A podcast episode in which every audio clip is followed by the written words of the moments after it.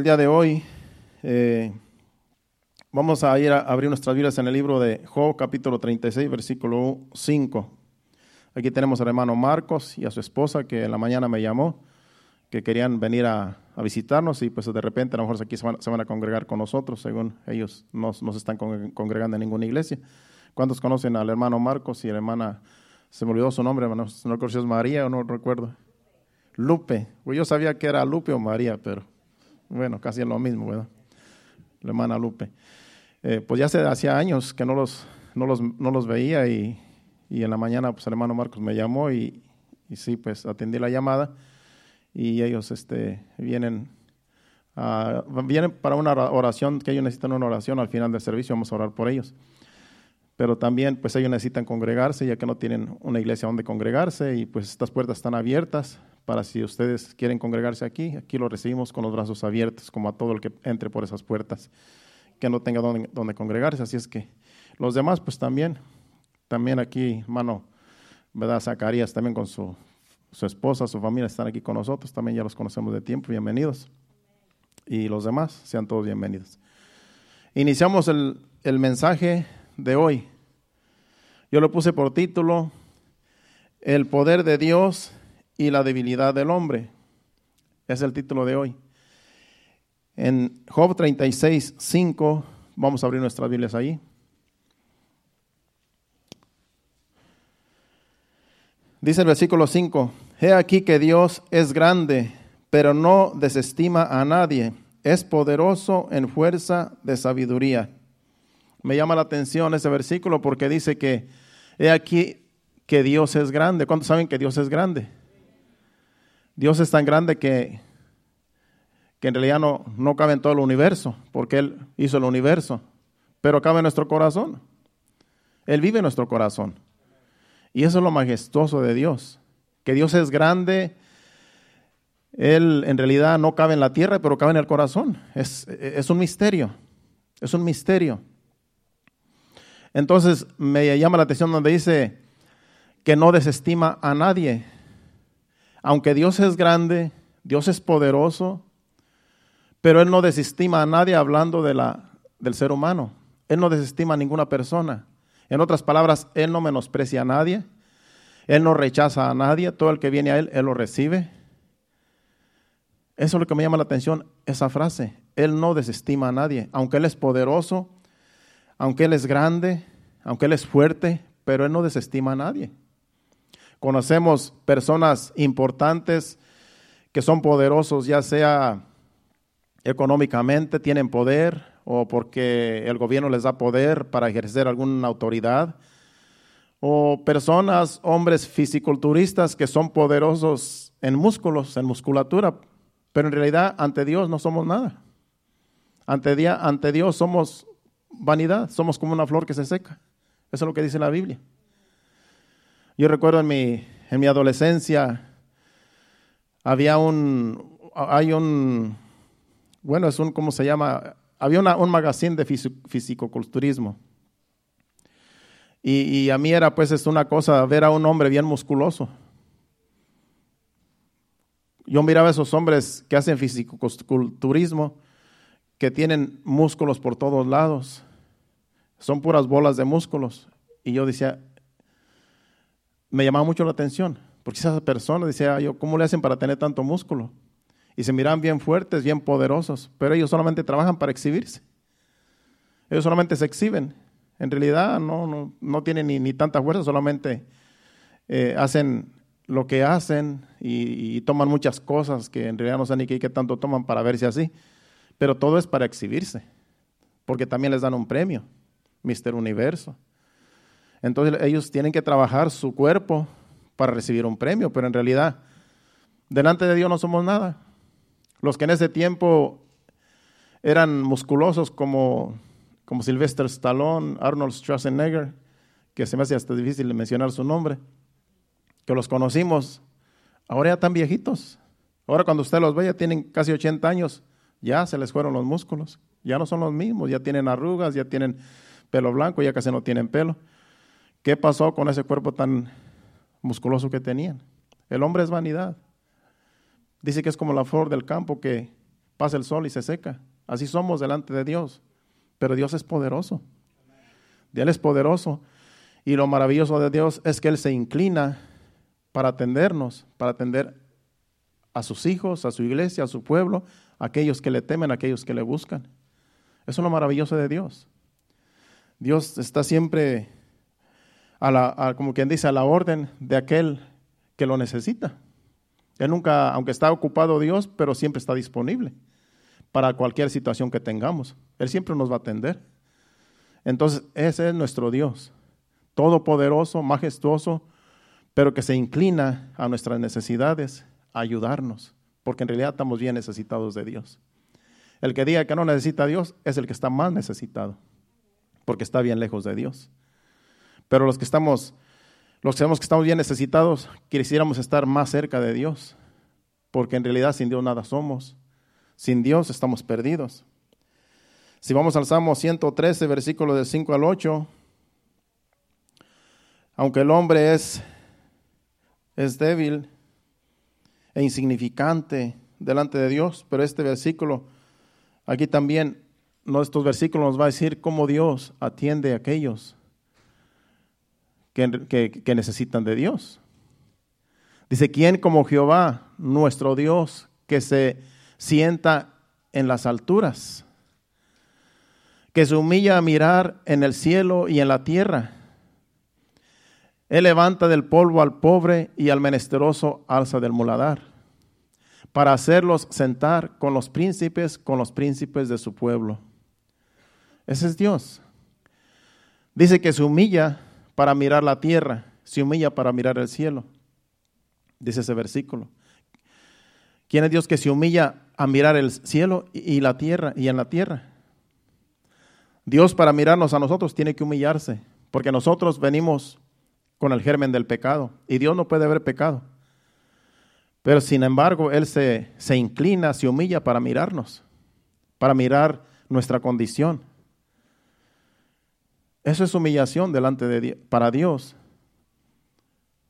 Atendernos, Imagínense que Dios es un rey, Jesucristo es el rey de reyes y señor de señores, pero Él atiende al más humilde, Él atiende al más necesitado, Él atiende a un vagabundo, a una persona que está sucia, que, que, no, se, que no se asea, Él viene y lo atiende. A un enfermo que está desahuciado, Él viene y lo atiende siendo el rey de reyes y señor de señores. Él es nuestro Dios.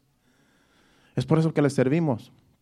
Por eso es que estamos agradecidos porque no merecemos, como decía el hermano Héctor en sus palabras, la lluvia, Dios desciende su lluvia sobre buenos y malos, sobre justos e injustos, porque Él es bueno. No porque merezcamos algo de Dios, sino porque Él es bueno. Y Él se inclina, Él se humilla para atendernos, para mirarnos, para atender nuestras necesidades. Él es nuestro Dios. Es por eso que nunca se canse de servirle, nunca se canse de adorarle, de glorificarle. En Isaías capítulo 5, versículo 11 y 12, Dios siempre está trabajando a favor de su pueblo y de su iglesia, pero hay personas que no les importa lo que Dios hace. Es triste que, Dios siempre está haciendo algo en su pueblo, en, en el mundo.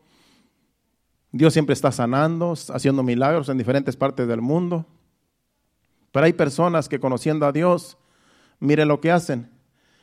Dice, hay de los que se levantan de mañana para seguir la embriaguez, que se están hasta la noche, hasta que el vino los enciende. Y el otro dice, el 12, y en sus banquetes hay arpas, vihuelas, tamboriles, flautas y vino, y no miran la obra de Jehová, ni consideran la obra de sus manos. En otras palabras, aquí está hablando de personas que conocen a Dios y hay un ay para esas personas que conocen a Dios, que saben quién es Dios, pero se emborrachan desde la mañana hasta la tarde y dice que tienen instrumentos, escuchan música y se la pasan banqueteando, tomando vino, hasta que ya quedan bien perdidos de embriaguez. Dice, y en sus banquetes, dice, hay arpas, vihuelas, tamboriles, flautas, y vino y no miran la obra de Jehová, ni consideran la obra de sus manos. En otras palabras, A ellos no les importa lo que Dios esté haciendo. Conocen a Dios, saben quién es Dios, pero no les importa la obra de Dios. Siendo que Dios se humilla para mirarnos, para hacer cosas en, en este mundo y en esta tierra. Y dice que hay un ay para esas personas. Es un ay de dolor. Que esas personas que conociendo a Dios viven una vida desordenada, sabiendo que Dios merece ser honrado, que Dios merece ser glorificado y, ser, y, ser, y que seamos agradecidos con Él porque nos ha salvado sin merecerlo. Estas personas no les importa y no les importa la obra de Dios. No les importa quién se salva, no les importa a quién se sana, no les importa el milagro que haga Dios en las personas. Pero hay un ay para estas personas. Hay un ay. Es por eso que yo cuando Dios veo que Dios hace algo en alguien, yo le doy gracias aún por los que ni siquiera le dan gracias. Por los que deberían de darle gracias. Digo, Señor, gracias porque tú salvaste. Gracias porque tú sanaste. Gracias porque tú hiciste este milagro. Aunque no sea para mí, aunque sea para otra persona. Pero si otras personas no le dan las gracias a Dios, ni la gloria, ni la honra, nosotros debemos hacerlo, su pueblo. Porque entonces seríamos hasta mal agradecidos, como que no nos importara lo que Dios hace. Pero así está, así hay mucha gente cuando se aparta de Dios ya no le importa. Ya solamente les importa su vida y hacen lo que quieren. Y hay un ay. Cuando viene el juicio, ahí va a ser el ay. Porque Dios también sabe cómo tratar con el hombre. Dios sabe de qué modo también atraernos a Él. Por eso dice que Dios al que ama castiga. Aún el castigo viene porque nos ama. Si no nos castigara, pues si no nos amara y no nos castigara, pues nos íbamos a perder. Pero a veces el castigo viene porque, porque Dios quiere que nos arrepintamos. Porque Dios sabe que si no nos trae un castigo, un juicio, vamos a seguir haciendo lo malo, ofendiendo a Dios y siendo irreverentes y dando mal testimonio. Hay personas así, pero que no nos pase a nosotros. Hay que ser agradecidos con Dios, con lo que Dios ha hecho en nuestras vidas y con nuestras familias. En Jeremías capítulo 2, versículo 13, esta es gente que dejan a Dios y que dejan a Dios y Dios es la fuente de agua viva, pero dejan a Dios y buscan otras fuentes, como dice aquí, y buscan la vanidad de la vida, buscan los vicios, Casi lo mismo que dice Isaías, dice, porque todos, dice, porque dos males ha hecho mi pueblo. Me dejaron a mí fuente de agua viva y cavaron para sí cisternas, cisternas rotas que no retienen agua. Yo escribí aquí que esta es gente que deja a Dios, que es la fuente de, vida, y van en busca de los placeres del mundo para vivir en la inmundicia. Son personas más o menos como dice Isaías también. La fuente de agua viva es Jesucristo, es Dios. Él es el agua que salta para vida eterna, el agua que, Jesucristo da. Pero cuando hay personas que ya cuando se fastidian de la, de la fuente que Dios da y cavan para ellos cisternas, como dice aquí Jeremías, cavan para ellos cisternas que no retienen agua. Ya no quieren recibir la bendición de Dios, ya no quieren ser parte del el pueblo de Dios. Y ellos cavan cisternas que no retienen agua. En otras palabras, ellos hacen cosas, buscan placeres para la carne, buscan el pecado, buscan la maldad, esas son fuentes, que no, esas son cisternas que no retienen agua. Pero dejan a Dios, dejan al que, al que constantemente está fluyendo. Mientras tú estás en la voluntad de Dios, siempre vas a tener gozo, siempre vas a tener paz, siempre vas a tener alegría, siempre vas a estar bendecido, porque Dios es la fuente que necesitamos en nuestro interior, que fluye y fluye y fluye. Y no importa lo que estemos pasando, pero siempre va a estar la paz y el gozo de la salvación. Pero cuando dejamos a Dios y buscamos nuestra y cavamos cisternas, es cuando buscamos los placeres del mundo. Es cuando buscamos cosas que el mundo ofrece y creemos que eso es mejor que la fuente que salta para vida eterna. Y eso no es cierto, eso es mentira, es vanidad, es puro engaño. Y mucha gente se va tras las vanidades, se va buscando los placeres, se va buscando dándole gusto a la carne, dejando a Dios y cavando cisternas que no retienen agua. Por eso se van de pecado en pecado, de vicio en vicio, ya un vicio no los sacia, van a otro vicio, eh, van a otra sustancia, y eso tampoco, van a los bailes, van a las fiestas, y eso tampoco los sacia porque son cisternas que no retienen agua. Siempre van a estar necesitados de Dios. Pero en Dios está la fuente que, que da la vida. Con Dios lo tenemos todo. No necesitamos cavar cisternas para nosotros, porque Dios es la fuente, Jesucristo es la fuente. Y mientras estemos tomando esa fuente, esa fuente sí nos va a saciar. Esa fuente sí nos va a dar paz, sí nos va a dar gozo. Y no necesitamos el vino, no necesitamos el licor, no necesitamos los placeres del mundo, porque en Dios, en Jesucristo, lo tenemos todo. Él es la fuente que necesitamos. Y no hay que cavar cisternas, como hacía el pueblo de Israel, que no retienen agua. Con Dios nos es suficiente.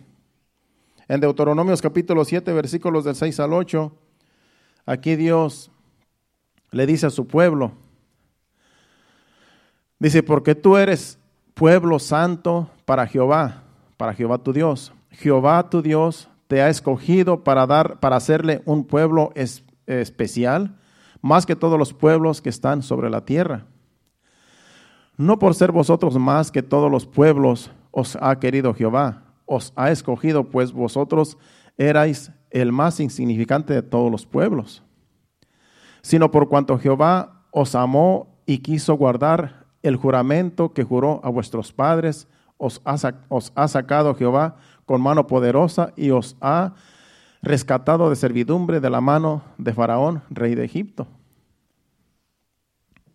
Dios les dice claramente aquí a su pueblo de Israel cuando venían por el desierto.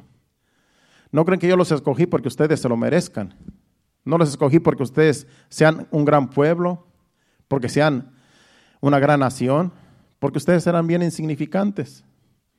Si Abraham ni siquiera podía tener hijos, Dios tuvo que intervenir para que Adán, Abraham y Sara, que también ya era, era estéril, tuviera hijos.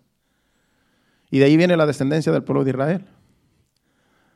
Pero si ustedes eran insignificantes, no era nada, sino que Dios los ha escogido para que sean un pueblo. Para que no se sintieran que ellos eran muy especiales para Dios. No, Dios en su misericordia los escogió. Así como escogió a Israel, así nos escogió a nosotros en este tiempo. Así te escogió a ti, me escogió a mí. Éramos insignificantes, pero Dios nos ha dado valor. Él nos dio el valor. La vida de Cristo, Jesucristo murió por nosotros y Jesucristo pagó el precio por cada uno de nosotros. Es un valor incalculable que nadie puede hacer. Nos compró a precio de sangre. Él nos dio el valor, pero éramos insignificantes. Éramos como cualquier otra persona. Pero Dios se fijó en nosotros y nos quiso salvar. Tuvo misericordia a nosotros y nos ha salvado. No es para sentirnos, oh, yo soy el favorito de Dios. No, que Dios me va, a dejar pasar todas las, las, tonteras que, haga, porque como que yo soy el favorito de Dios. No, a Dios no se le pasa nada. Lo que el hombre siembra, eso va a cosechar. Y a veces creemos que Dios nos tiene como los, como los favoritos, como los mejores. No, no somos los mejores. El, mejor es Jesucristo. Él sí, él sí pagó el precio. Él sí vivió una vida en santidad. Nosotros siempre fallamos. Nosotros siempre pecamos. Siempre estamos dependiendo de Dios. No es para sentirnos los más importantes. Somos insignificantes, pero Dios nos ha dado valor. Dios nos ha dado el valor que tenemos ahora. No porque nosotros lo merezcamos, sino porque Él quiso. Él quiso dar su vida por nosotros.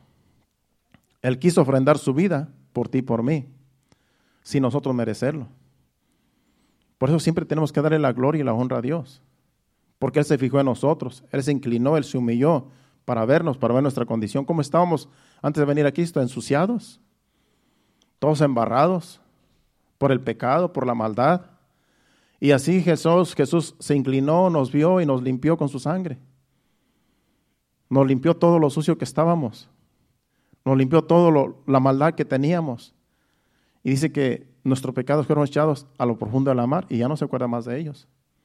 Eso hizo Dios por nosotros. Él se inclinó, se humilló, para que nosotros ahora tengamos vida y vida en abundancia. Por eso no se canse de agradecerle a Dios, no se canse de glorificarle, no se canse de servirle. Porque es lo menos que podemos hacer, ser agradecidos, vivir una vida que le agrade, una vida en santidad. Eso es lo que Dios pide de nosotros. Él no nos pide que le traigamos todo el oro. Dice que déles el oro y la plata. Él nos pide que le traigamos todo todos nuestros bienes. Él no nos pide nada, simplemente nos pide el corazón. Y por nosotros ser obedientes, Él nos bendice. Él nos da bendiciones hasta que sobreabundan cuando nosotros somos fieles a Dios. Sin merecerlo, simplemente porque Dios quiere bendecirnos. No porque nosotros lo merezcamos. Por eso si Dios te ha bendecido, dale gracias a Dios siempre. Dale gloria a Dios, sírvele. Es lo menos que podemos hacer, servirle. Porque Él lo ha hecho todo. Él pagó el precio, Él sufrió, Él murió, derramó su sangre. Nosotros solamente le amamos, le creemos y le servimos. Es lo menos que podemos hacer. Salmo 103, vamos a leer del 1 al 5 y luego nos vamos a brincar al, al 8 para leer del 8 al 17. Ese Salmo 103 me, me, me gusta mucho porque habla muy bonito. Dice, bendice alma mía a Jehová y bendiga todo mi ser su santo nombre. Bendice alma mía a Jehová y no olvides ninguno de sus beneficios. Él es quien perdona todas tus iniquidades, el que sana todas tus dolencias, el que rescata del hoyo tu vida, el que te corona de favores y misericordias, el que sacia de bien tu boca, de modo que te rejuvenezcas como el águila. Él es nuestro Dios. Y aquí dice el salmista, el rey David, en el primer versículo, alma mía, alaba a Jehová. Alma mía, sea agradecida con Dios. Bendice alma mía a Jehová. Nuestra alma es un alma rebelde que nosotros tenemos que sujetar a la voluntad de Dios. Y aquí el salmista dice, alma mía, alaba a Dios, bendice a Dios. Porque Él es el que nos da todas las bendiciones. Él es el que nos corona de favores y misericordias. El que sacia de bien nuestra boca. De modo que nos rejuvenezcamos como el águila. Es por eso que no nos vemos tan viejos. Yo lo digo por mí, a lo mejor. No me pinto el pelo, gracias a Dios. Dios no tengo tantas canas.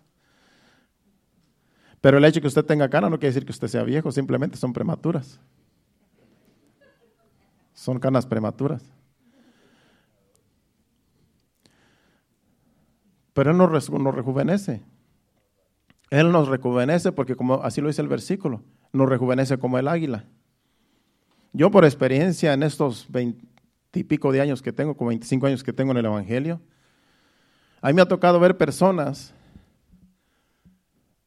en la congregación en años pasados, donde han llegado, entran por las puertas, eh, recuerdo como unas dos mujeres que recuerdo que, que sí este, llegué a, ver que entraban por esa puerta y yo las miraba como ancianas. Y yo decía, ¿qué, qué anciana se ve esa mujer? Y yo decía, pues yo pensé que era la edad. ¿verdad? Porque cuando tú ves una persona por primera vez, tú piensas que pues ya está anciana, que así es.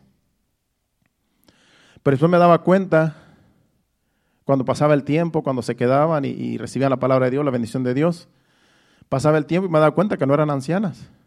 Me daba cuenta que eran jóvenes. Que eran jóvenes como de 30 años, de menos de 30. Pero yo las miraba como de 60 años. Y cuando, pues, a veces uno platicaba, ¿y qué edad tiene usted? No, pues tengo 30 o tengo 32. No, pues. Pero después me, da, después me daba cuenta cuando se quedaban y perseveraban, después me daba cuenta que se iban rejuveneciendo, se iban rejuveneciendo. Porque el pecado es el que nos pone, el, pecado es el que nos acaba. El pecado es el que nos pone viejos. El pecado es el que nos, nos, nos destruye. Pero cuando venimos a los pies de Cristo, el Señor nos limpia, el Señor nos quita los pecados y nos va fortaleciendo y así como el águila nos rejuvenece.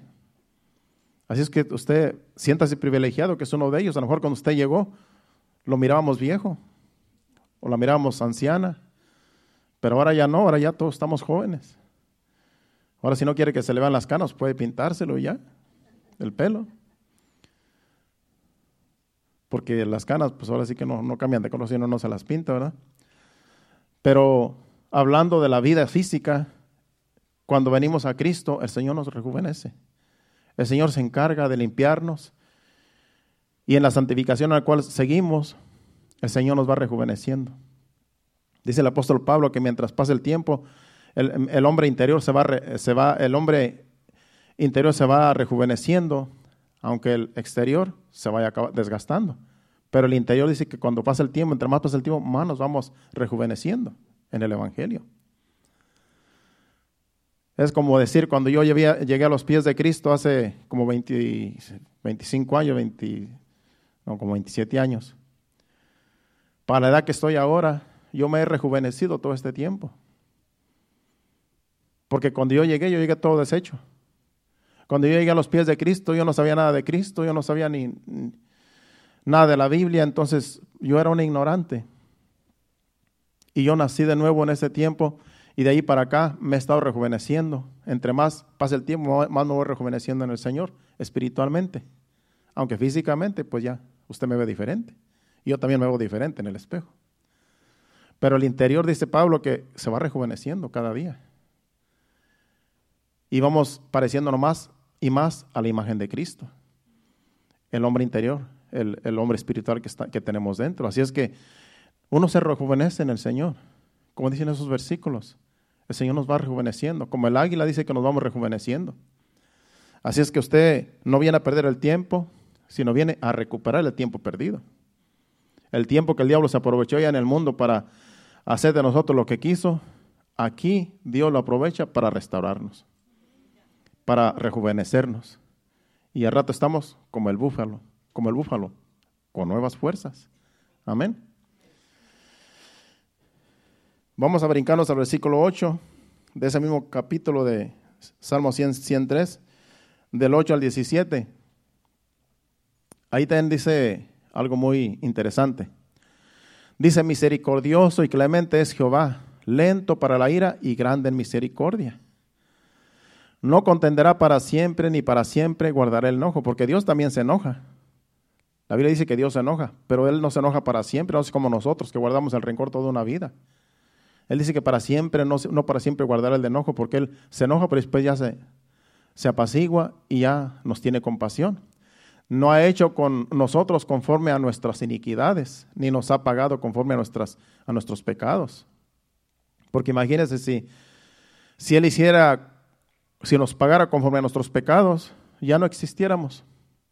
Ya había acabado con nosotros. Pero Él es lento para la ira. Él se enoja, pero se enoja un rato y después se le quita. Nosotros a veces guardamos el enojo por mucho tiempo. Y la Biblia dice que no, que no se ponga el sol sobre nuestro enojo. Porque si se pone el sol sobre nuestro enojo, le damos lugar al diablo. Yo he aprendido esto desde un, un principio que me convertí a Cristo. He aprendido esto de, de no guardar enojo, de no, de no dormirme enojado, y no levantarme enojado. Porque he aprendido que eso no es bueno para la salud tampoco. A veces por enojarse tanto la gente pierde hasta la vida. La gente que mucho se enoja está en peligro de que, de que, de que pierda la vida de un coraje de esos. Por eso necesitamos que Dios nos, nos quite esa ira, ese enojo. Que Dios se encargue del carácter que a veces tenemos. Yo trato de ser lo más pacífico que puedo. Pero a veces me quieren dar esos arranques de, enojo y, yo me tengo que controlar. Dice en la Biblia que tenemos que tener control, eh, dominio propio también para no enojarnos. Entonces, Todo esto lo, lo hace Dios en nosotros, por medio de su Espíritu Santo. No tenemos que dejarnos llevar por el enojo, ni por la ira, porque eso nos destruye. Entonces nos vamos a envejecer, porque eso toma control en nuestra vida, en nuestra mente, en nuestro cuerpo, y eso nos destruye por dentro. No tenemos que tener enojo ni, ni ira, no tenemos que tener odio contra nadie. Eso no es saludable para nadie. Y Dios nos enseña en su palabra que tenemos que pedirle a Dios para que nos ayude a no tener esos arranques de ira, de enojo que a veces se manifiestan.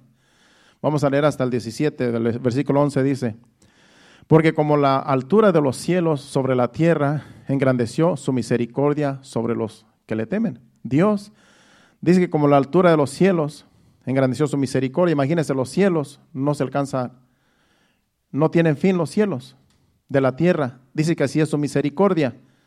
En otras palabras, la misericordia no, no, no tiene fin. Así es la misericordia de Dios. Porque como la altura de los cielos sobre la tierra engrandeció su misericordia sobre los que le temen, dice sobre los que le temen, no sobre todo mundo, sobre aquellos que le temen, sobre aquellos que le honran. Así que la misericordia no tiene fin. Dios siempre va a tener misericordia para aquellos que le temen. Siempre va a haber misericordia. Pero tenemos que arrepentirnos antes de, eh, que sea demasiado tarde, de los pecados que a veces hacemos. Sigue diciendo el 12, cuanto está lejos el oriente del occidente, hizo alejar de nosotros nuestras rebeliones. Imagínense, el occidente y el oriente no se pueden juntar. Son opuestos. El oriente y el occidente son opuestos. Y dice que así hizo alejar nuestras rebeliones. Cuando nosotros nos humillamos delante de Dios, nuestras rebeliones las aleja como el oriente del occidente. De tal manera que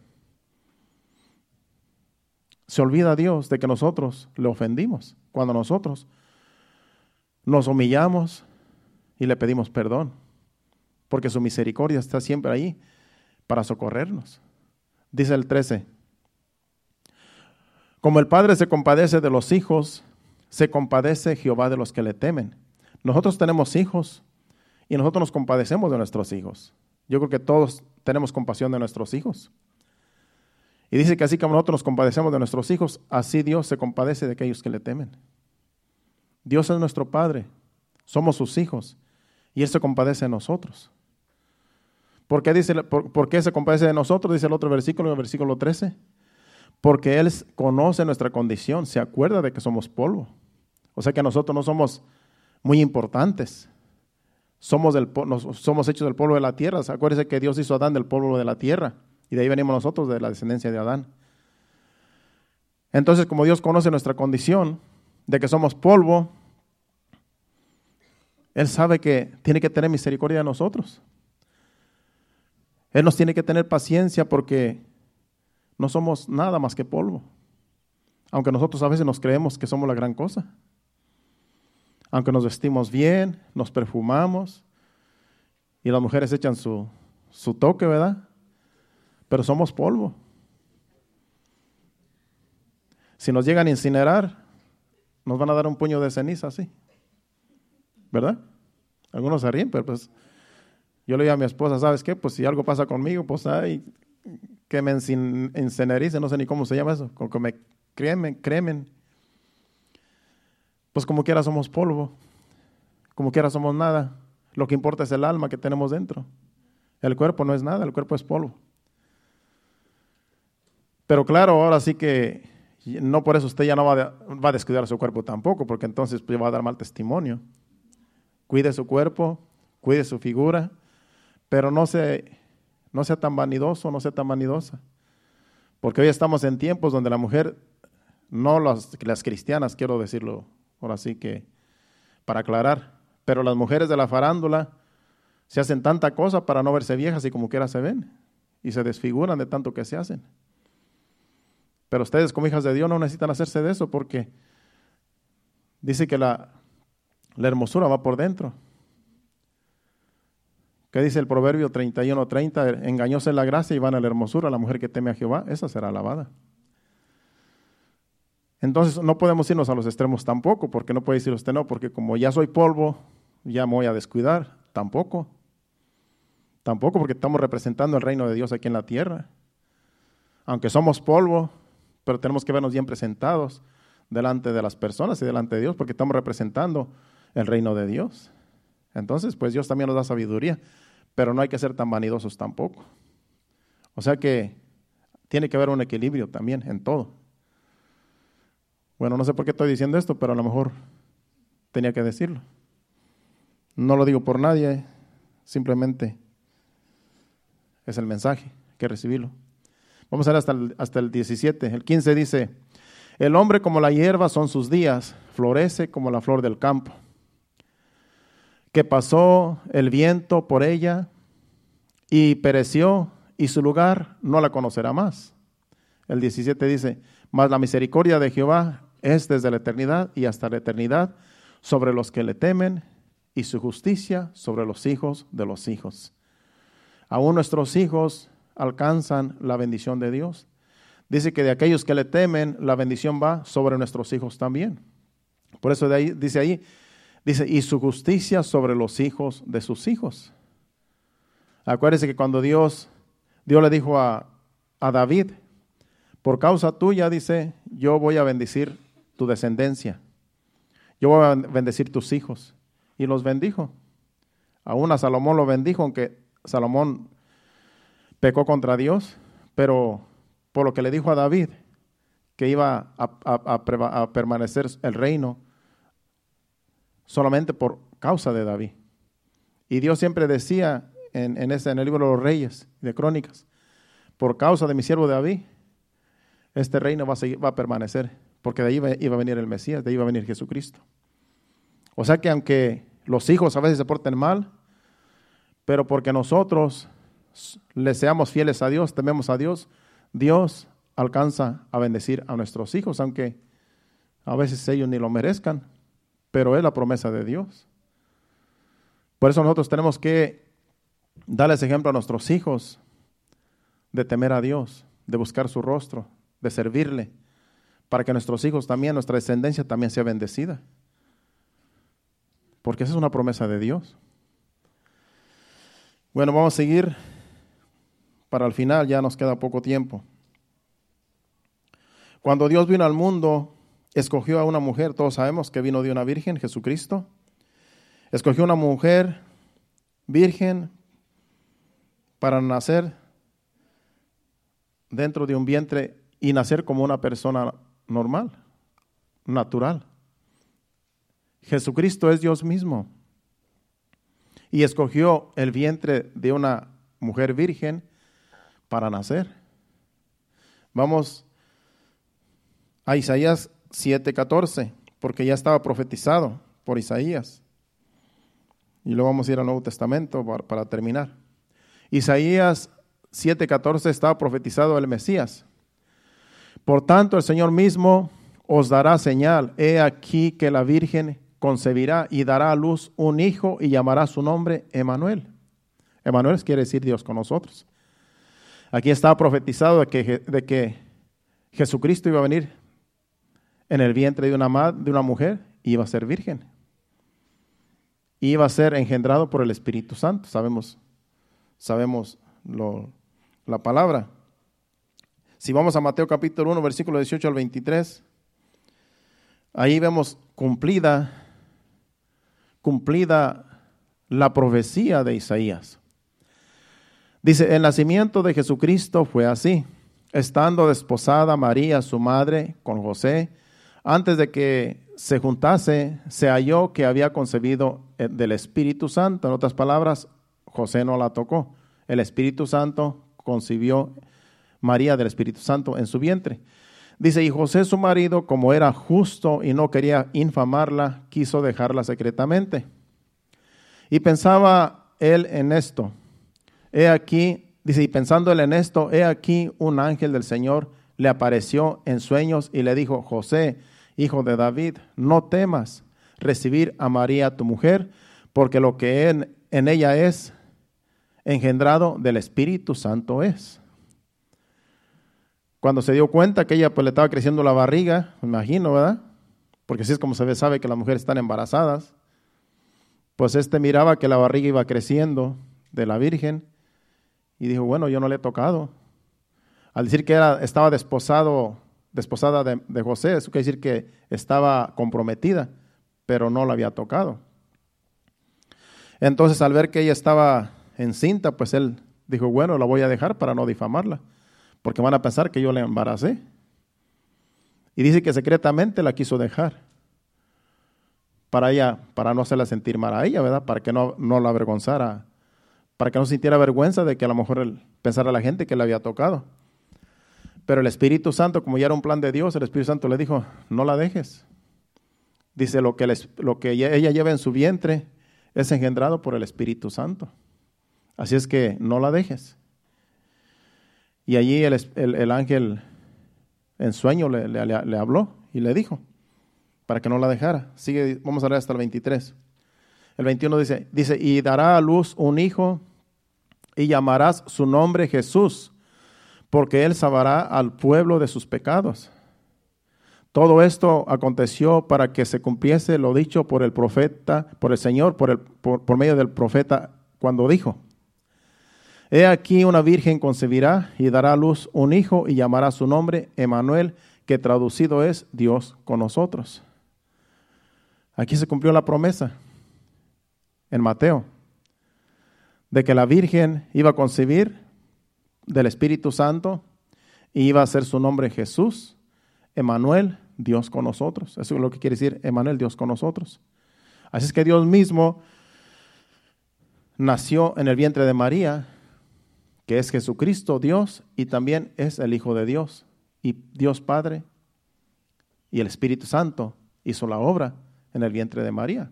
O sea que no fue tocada por el hombre, sino fue el Espíritu Santo engendrando en María para que ese ser que venía no viniera contaminado del hombre. Porque como el hombre está contaminado por el pecado, si la llega a tocar a José, se contamina. Entonces tenía que venir de Dios, porque de Dios no hay contaminación. Y tenía que ser una mujer virgen, una mujer que no había sido tocada por el hombre, porque así tenía que ser, una mujer pura. El problema es que ahora a la Virgen la adoran, porque le dicen que es la madre de Dios, pero si Dios no tiene madre, Jesucristo sí, pero Dios no. Dios Padre. Y esa es la confusión de muchos. Vamos a seguir. Vamos ahora a Lucas capítulo 1, versículo del 30 al 35. Estas son palabras de la Virgen, palabras de ella cuando ya en este libro de Lucas también habla de cuando ella concibió. Entonces el ángel le dijo, el otro ángel, en, en Mateo vemos que el ángel habló con José. Aquí el ángel está hablando con María. Dice entonces, el ángel le dijo, María, no temas porque has hallado gracia delante de Dios. Y ahora concebirás en tu vientre y darás a luz un hijo y llamarás su nombre Jesús. Este será grande y será llamado Hijo del Altísimo, y el Señor Dios le dará el trono de David su padre. Y reinará sobre la casa de Jacob para siempre y su reino no tendrá fin. Entonces María dijo al ángel, ¿cómo será esto? Pues no conozco varón.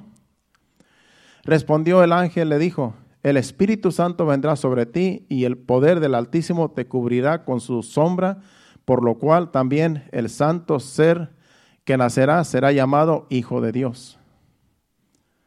Así fue como fue engendrado Jesucristo en María la Virgen por medio del Espíritu Santo. Porque ella dijo, bueno, pues a José le dijo, el, habló, el ángel habló con José y José dijo, bueno, pues yo no le he tocado. A María también le dijo, María también le dijo al ángel, es que pues nadie me ha tocado, ¿cómo que voy a concebir? Y el ángel tuvo que decirle, esto es el Espíritu Santo, este es un misterio, este es un milagro. Y así fue como fue engendrado Jesús en el vientre de María, para no ser contaminado del hombre, ya que el vientre de María solamente fue un recipiente para que viniera el Mesías. Fue solamente un vaso que Dios usó en María. No es para que la adoremos, no es para que le, le, demos honores. Es, es nuestra hermana, María es nuestra hermana. Ella también fue salva, ella también estuvo en el Pentecostés, también fue en el Espíritu Santo, cuando se derramó el Espíritu Santo. Cuando Jesucristo le dijo a sus discípulos, vayan al aposento alto, ahí va a ser derramado el Espíritu Santo, esperen la promesa. Y dice que ahí estaba también María, la madre de Jesús. Ahí estaba también ella, esperando la promesa, porque ella también tenía que ser llena del Espíritu Santo en el, en el Pentecostés, y así fue. Bueno, vamos a pasarnos ahora al 46 de ese mismo capítulo 1.46 de Lucas al 50 y ahí vamos a terminar. Porque ahí sigue después, ella va y visita a Elizabeth, que también fue la madre de Juan el Bautista. Y ella dijo estas palabras después de que, de que se saludaron. Dice que el, el, el bebé que tenía Elizabeth, que era Juan el Bautista, saltó de alegría cuando se saludaron. Y ya después María dice estas palabras, dice, entonces María dijo, engrandece mi alma al Señor, y mi espíritu se regocija en Dios, mi Salvador, porque ha mirado la bajeza de su sierva, pues he aquí, desde ahora me dirán bienaventurada todas las generaciones, porque me ha hecho grandes cosas, el poderoso santo es su nombre y su misericordia es de generación en generación a los que le temen. Pero en los versículos primeros que leímos, dice, porque ha mirado la bajeza de su sierva. En otras palabras, ella dice, porque mi Señor, dice, porque ha mirado la bajeza de su sierva. En otras palabras, ¿quién soy yo para que, ella, para que el, el Todopoderoso me vea? Pues he aquí desde ahora me dirán bienaventurada todas las generaciones porque ella se sentía indigna de que dentro de ella viniera Dios mismo en su vientre. Dice en otras palabras, yo soy poca cosa para que el Todopoderoso venga y haga este milagro en mí. Pero engrandece mi alma al Señor porque ha visto la bajeza de esta sierva. En otras palabras, ella se estaba humillando con esas palabras delante de Dios, exaltando el nombre de Dios, porque Dios la escogió a ella. Y dice, me van a decir bienaventurada, de generación en generación. Y así ha sido desde que este Evangelio se predica. Ella fue bienaventurada porque fue escogida, pero no debe ser adorada. Una cosa es ser bienaventurada y otra cosa es ser adorada. Pero la gente la adora, la gente hace lo que hace por ignorancia. Pero el que merece gloria y honra es Jesucristo porque Él fue el que pagó el precio. Ella solamente fue un instrumento para traer al Hijo de Dios. Pero ella no, ella no, no, sufrió los clavos, ella no la torturaron, a ella no, ella no la, no la crucificaron. Al que crucificaron fue al Hijo de Dios, a Jesucristo. Y Él es el que merece la gloria y la honra siempre. Por medio de Él es que somos salvos. Por medio de Jesucristo es que somos lo que somos, porque Él nos escogió no porque lo mereciéramos. Él es nuestro Dios. Y Él se ha humillado para, para escogernos también en este tiempo. Se ha humillado para vernos. Cuando estábamos sucios, cuando, estamos, cuando vivíamos en el pecado, Él se humilló para vernos. Él se humilló para limpiarnos. Él se humilló para levantarnos del lodo cenagoso en el cual estábamos. Es por eso que siempre tenemos que estar agradecidos, como dije al principio. Hay un canto que me gusta mucho y con esto voy a terminar. Hay un canto que ya hace tiempo lo escucho y siempre me llena de, de, agradecimiento por, por, lo que Dios hizo en nuestras vidas. Este canto dice, a lo mejor ustedes lo conocen, es un canto viejito. Dice, lo divino con lo humano cobró vida y el reino de los cielos se acercó. El misterio de los siglos revelado el Mesías prometido se encarnó. Otra frase dice, su martirio comenzó en, en un pesebre donde el mundo egoísta le mandó, pues no hubo un lugar de tal realeza donde pudiera su cabeza recostar. Acuérdese que una vez le dijo alguien a Jesús, Señor, yo te voy a seguir. Y él dijo, las zorras tienen sus guaridas, los, los, los pájaros tienen sus nidos, pero el Hijo del Hombre no tiene dónde recostar su cabeza. Jesucristo andaba caminando de un lado a otro. haciendo milagros, salvando personas, predicando el Evangelio. Este mundo no fue digno de él y lo crucificaron por amor a nosotros, por amor a este mundo. La otra frase del canto dice, al que debo yo servir vino a servirme, al que debo yo buscar me busco a mí, al que debo yo de amar me amó primero, por mis culpas por entero se entregó. Esas palabras, esa frase me, me rompió en llanto una vez, ya hace años cuando yo escuché ese canto, cuando yo vivía en mi trailer allá cerca de Marco Island. Yo estaba solo y mi esposa creo que se había ido de viaje, no sé. Y rompía en llanto, pero en llanto de a grito abierto, como nadie me escuchaba, estaba yo solo. Y siempre me acuerdo de, este canto, que rompía en llanto, porque esa frase donde dice, al que debo yo buscar, al, como dice, al que, al que debo yo servir, vino a servirme. Al que debo yo buscar, me busco a mí. Dije yo, ¿cómo, ¿Cómo que al que yo debo de buscar, Él me vino a buscar a mí? Al que yo debo de servir, Él me sirvió.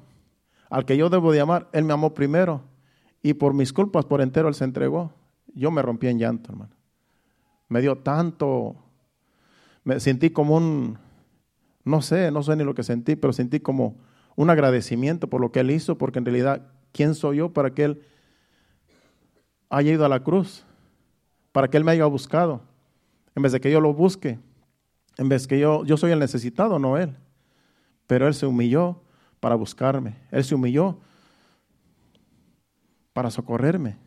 Cuando yo ni siquiera pensaba en Él. Él me buscó. Él nos buscó. Él nos amó antes de que nosotros lo amáramos. Es por eso, hermanos, que yo no me canso de agradecerle a Dios. Y nunca me cansaré hasta que el Señor venga, hasta que el Señor me lleve. Porque, ¿cómo podemos pagar tanto favor? Pongámonos de pie, hermanos. Si Dios ha tocado tu corazón, si Dios te ha tocado con esta enseñanza y tú necesitas una oración, yo voy a pedirte que pases enfrente. Vamos a orar por ti. Yo sé que el hermano Marcos y su esposa hay una situación que ellos tienen, ya me contó. Voy a orar por ellos, por la situación que ellos tienen, algo especial que me pidieron que orara. Pero si alguien más necesita la oración, puede pasar enfrente también y vamos a orar por ustedes. Cualquier situación que usted esté pasando, solamente Dios sabe cómo usted está pasando, qué, está, qué hay en su vida. Todos necesitamos de Dios, todos necesitamos un toque de Dios. Mientras está la adoración, usted adora a Dios y usted no va a pasar, ayúdenos para orar por ellos. Incline su rostro y dele gracias a Dios. Sí, Señor. Gracias te damos, Padre. Gracias, Señor.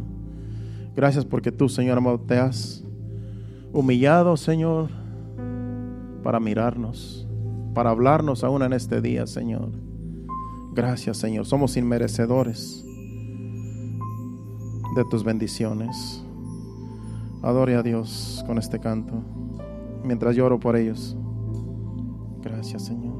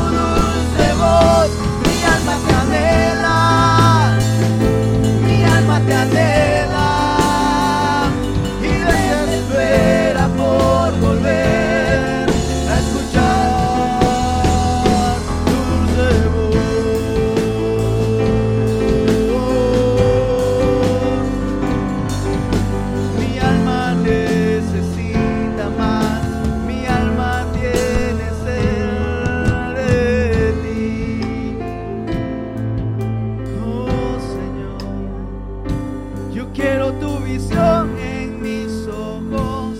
Quiero tu canción.